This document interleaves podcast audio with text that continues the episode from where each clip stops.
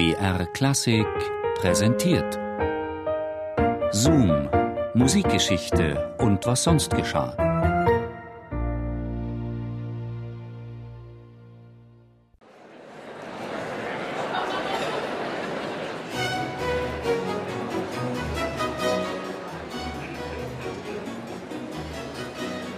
Hamburg 1736.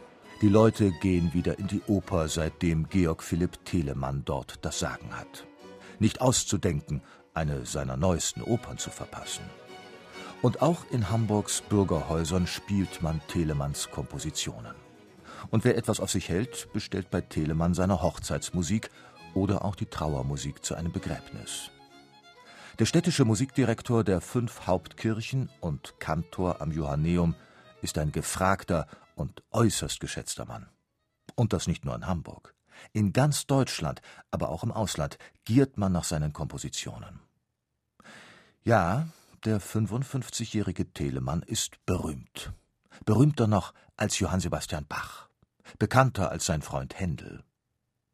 Das hat er nicht nur seinem einzigartigen Kompositionsstil zu verdanken, sondern auch seiner Fähigkeit, sich selbst zu vermarkten. Zu Beginn seiner Hamburger Zeit, also vor 15 Jahren, da veranstaltet er in seiner kleinen Kantorenwohnung eine Winterkonzertreihe mit dem von ihm gegründeten Collegium Musicum, einem Studentenorchester. Das gehört eigentlich nicht zu seinem Aufgabenbereich als Kantor und Musikdirektor der fünf Hauptkirchen, aber das stört Telemann nicht. Ihm macht die Arbeit mit dem Collegium Musicum Spaß und es bringt zusätzliches Geld. Denn wer das Orchester hören will, muss sich eine Eintrittskarte kaufen.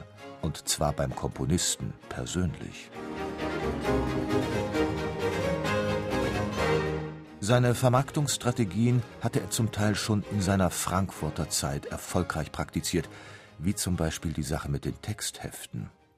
Wer Telemanns jährlich neu zu komponierende Passionsmusik hören will, muss sich das Textbuch dazu kaufen. Zufrieden stellt der Komponist fest, dass die Kirchentüren mit Wachen besetzt waren, die keinen hineinließ, der nicht mit einem gedruckten Exemplar Passion erschien. Der rastlose Telemann komponiert aber nicht nur, er erlernt auch die Kunst des Notenstechens und bringt seine Werke und die seiner Kollegen in seinem eigenen Verlag heraus.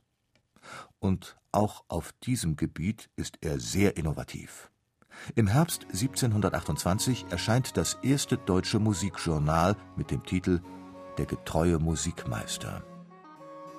In diesen Heften findet man zweiseitige Kompositionen für den Hausgebrauch, Aufführungsmaterial für den Musikliebhaber.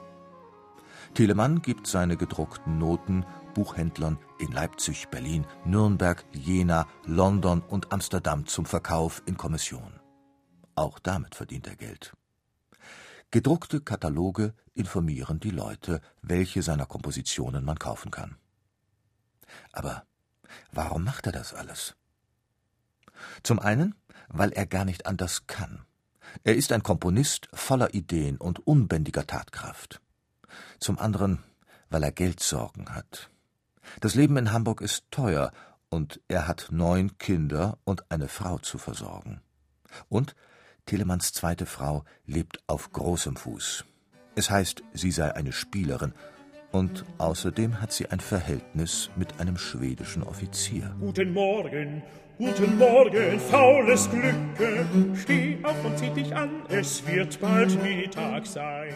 Als seine Frau dann 1736 stirbt, schreibt Georg Philipp Telemann an den Kaufmann Hollander in Riga: Die Frau ist von mir weg und die Verschwendung aus.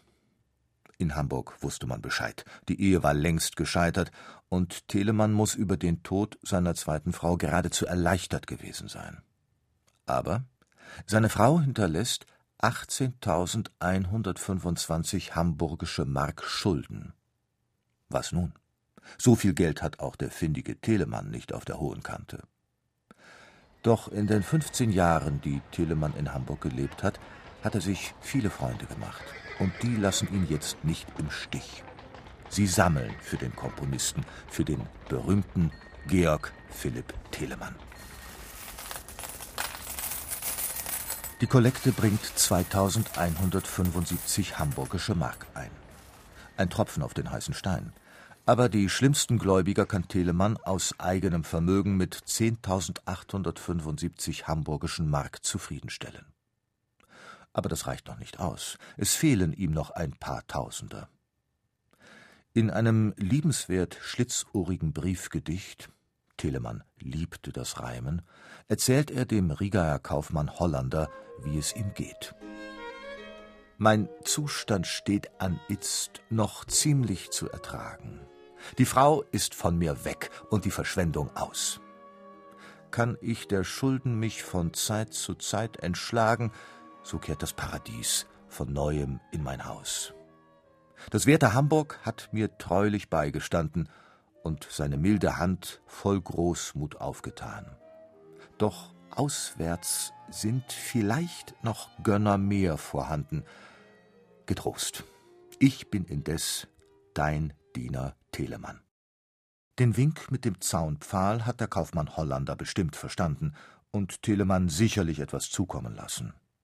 Jedenfalls erwähnt Telemann in keinem Brief mehr etwas über Schulden, wohl aber etwas von einer großen Befreiung.